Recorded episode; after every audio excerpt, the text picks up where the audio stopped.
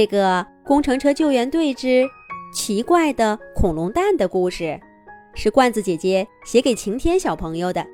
祝晴天小朋友有许多汽车和恐龙朋友。工程车救援队总部基地的操场上，卡车队长卡卡正带领工程车救援队全体队员展开训练。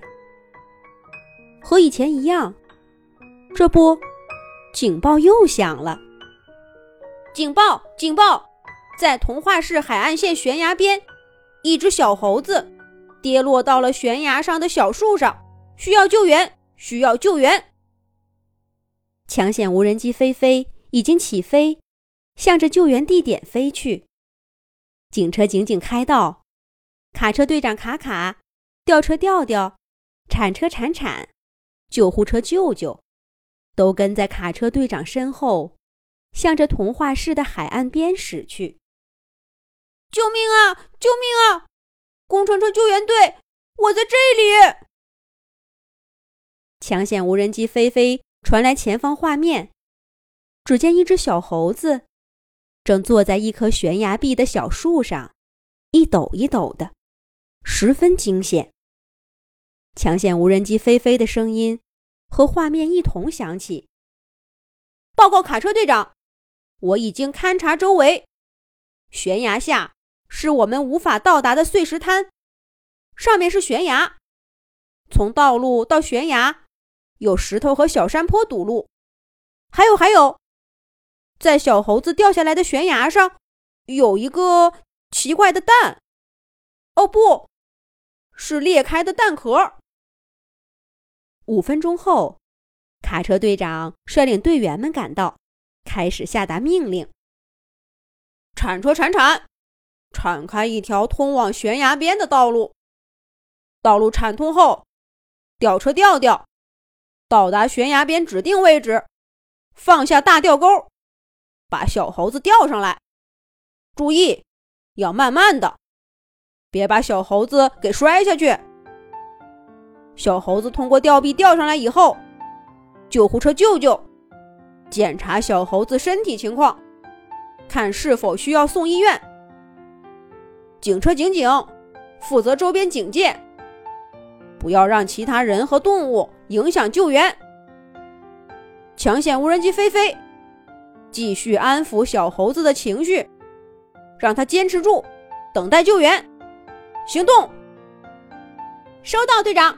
收到，队长。收到，队长。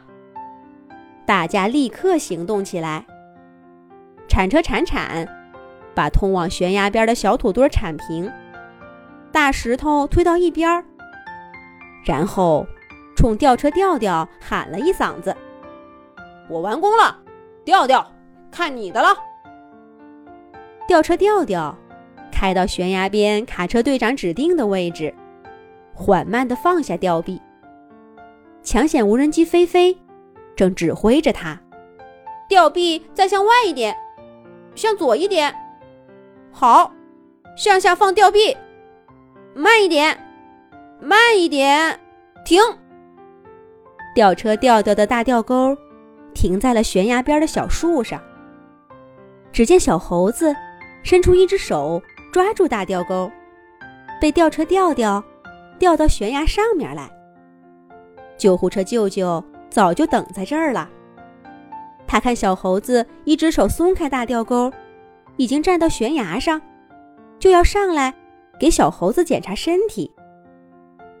可小猴子摆摆手，一根手指头放在嘴边，做了一个嘘的姿势。小猴子缓缓摊开另一只手，只见一个奇怪的动物在小猴子怀里睡着了。那是一只小鸟，哦不，那是一只小翼龙。卡车队长卡卡这时候也询问小猴子的情况。原来小猴子在悬崖边摘野果，可是忽然，天空中一只恐怖的大鸟，不是恐怖的翼龙，忽然出现了，用大爪子抓向他。小猴子躲闪不及。跌下悬崖，还好在半空中抓住一棵树，没有摔下去。可是小猴子发现，一个奇怪的小家伙抱着他的腿，也一块儿摔下来了。看起来是那只翼龙宝宝。小猴子把这个小家伙抱在怀里，小家伙一会儿就睡着了，而翼龙妈妈在悬崖顶盘旋好久，才缓缓地离去。悬崖边不远处，还有着有蛋壳的巢穴呢。卡车队长卡卡虽然对发现翼龙感到惊讶，他还是让救护车舅舅给小猴子和小翼龙都做了检查。他们两个都没有受伤。卡车队长卡卡让小猴子把小翼龙放回悬崖上的巢穴，然后就命令大家退到路边儿。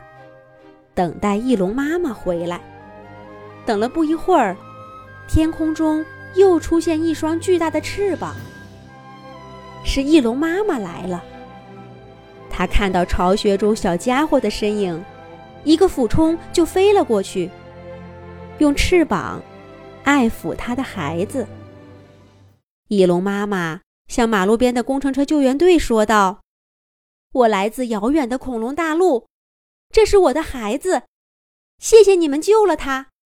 抢险无人机飞飞飞向前，在身材硕大的翼龙妈妈面前停下，代表大家说道：“欢迎来到童话市，这是我们工程车救援队应该做的。”翼龙妈妈望向抢险无人机飞飞说：“我在云上都看到了，是你这个小家伙最先飞到的。”你叫什么名字？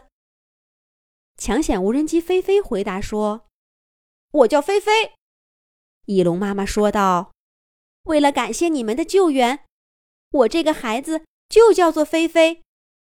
翼龙菲菲，翼龙菲菲。”翼龙妈妈翅膀下的小家伙高兴地跳起来，嘴里发出“飞飞，飞飞”的声音。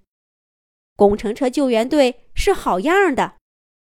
这一次的感谢，来自翼龙妈妈。